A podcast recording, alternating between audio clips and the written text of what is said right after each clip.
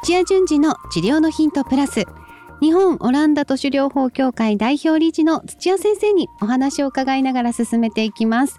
この番組は治療家の皆さんへ届ける番組です。アシスタントの高江真紀子です。今日の質問は人生10年目お酒を飲んでの運動療法や物理療法の問題は？ということで土屋先生また変わった質問が来ています。よろしくお願いします、はい、よろしくお願いします。えー、この方は柔道整復師10年目森さんからいただきました。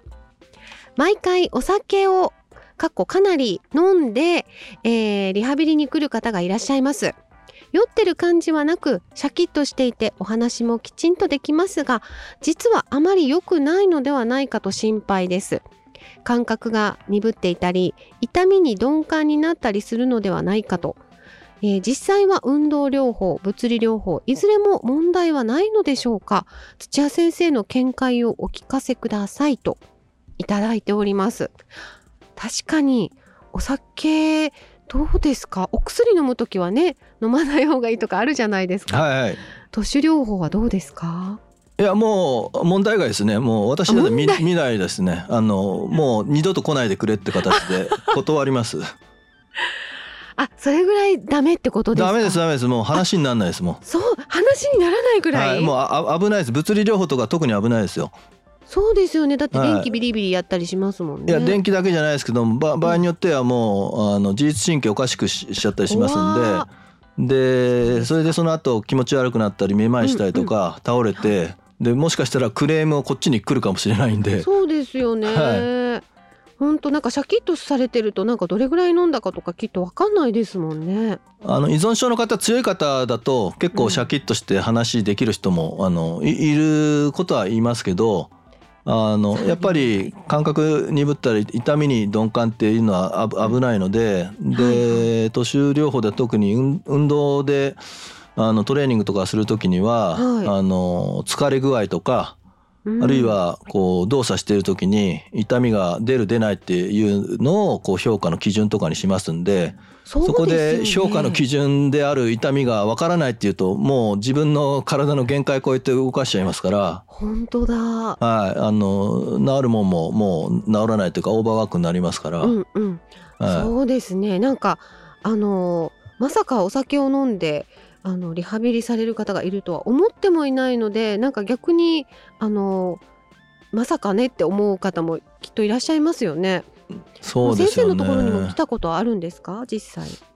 えっと紹介したいんだけどっていう人があの依存症の方でって言ってあの事情を聞いて断りましたけどね。あそうかそこをまずはやめてからの話なんですね。そうですねというまあ依存症だからもう施設に入ったり入らなかったりっていうレベルの人なのでそれこそそのノンアルコールじゃないそのアルコール入りのリステリンってこう歯をあのまあ清潔にする、はい、あれを飲んじゃったりとかするんですよ。ええ怖い。あれいっぱい飲めばアルコールじゃないですか えー、なんかよくこう台所でね料理酒とかみりんとかっていうのをねあそういうのも飲んだりはいする。聞きますけど。はい。もう何でもいいみたいな状態になるから。あもうそこがやっぱりちょっと重症ですねはいなのでもうあの治療するところはその依存の方の治療をしないといけないから。あなるほど。都市療法ではこう依存の方をこう前向きにするっていう療法はいやまあ話聞いて軽い感じであればショック療法じゃないですけどもこのままいくと糖尿病で足切断になりますよとかそういう話はしつつあの選択としてはこういうことがありますありますってこうやりながら本人にえー、じゃあ先生心を入れ替えてやるんでお願いしますみたいな決断を、あの迫ってそれでやるって言ったらチャンスを与えますけどね。うん本当にチャンスですけどねこう自分が変わりたいって思う時ってねそれをきっかけにあの生活が改善できるんだったらってね思思いますけどね。はい、そうですか。じゃあこれはもうなしっていうことですね。いやなしですねこれは。はい、あの 受け入れてるあのそそこの まあ商売でややられてるのかもしれないですけどももうべ別部門であのお酒のなんか断酒あのお酒やめるプログラムを提供したらいいんじゃないですか。なるほど、はい。そうか。そっちからのアプローチですね。はい。今日はあの解決が早かったですが。他にもこうこういうのはダメなんだよっていうことってありますか？こういう状態であのリハビリ受けちゃいけないんだよっていうのはありますか？こういう状態でというよりかはか。えっ、とまあそれちょっと今回の似てます。二日酔いとかあでも体調が悪い時は無理されずに一回予約スキップした方がいいですしであとはまあいこちらとしてはし週に1回なのか2回のあの30分なのか1時間なのかしか、えっと、アドバイスとかちあの管理治療はできないので、うん。日常生活の習慣そのものがこうしっかりしてないと治るもん治んないんですよ。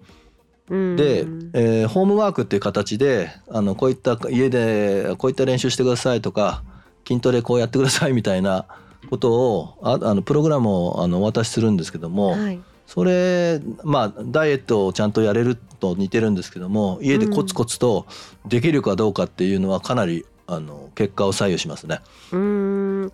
じゃあホームワークもやってないんだったらっていうのも良くなかったりするんですね。先生方はそれを見越してねあの治療してくださるわけですからね。はい、まあただもうお金持ちでホームワークできないっていうのであればもう毎日来てくださいって言ってそういう方法もあるから、それがいいな、はい、そうですよね。先生がそばについててくれるとできるって方もたくさんいますもんね。そうですね。うーんなるほど。はい。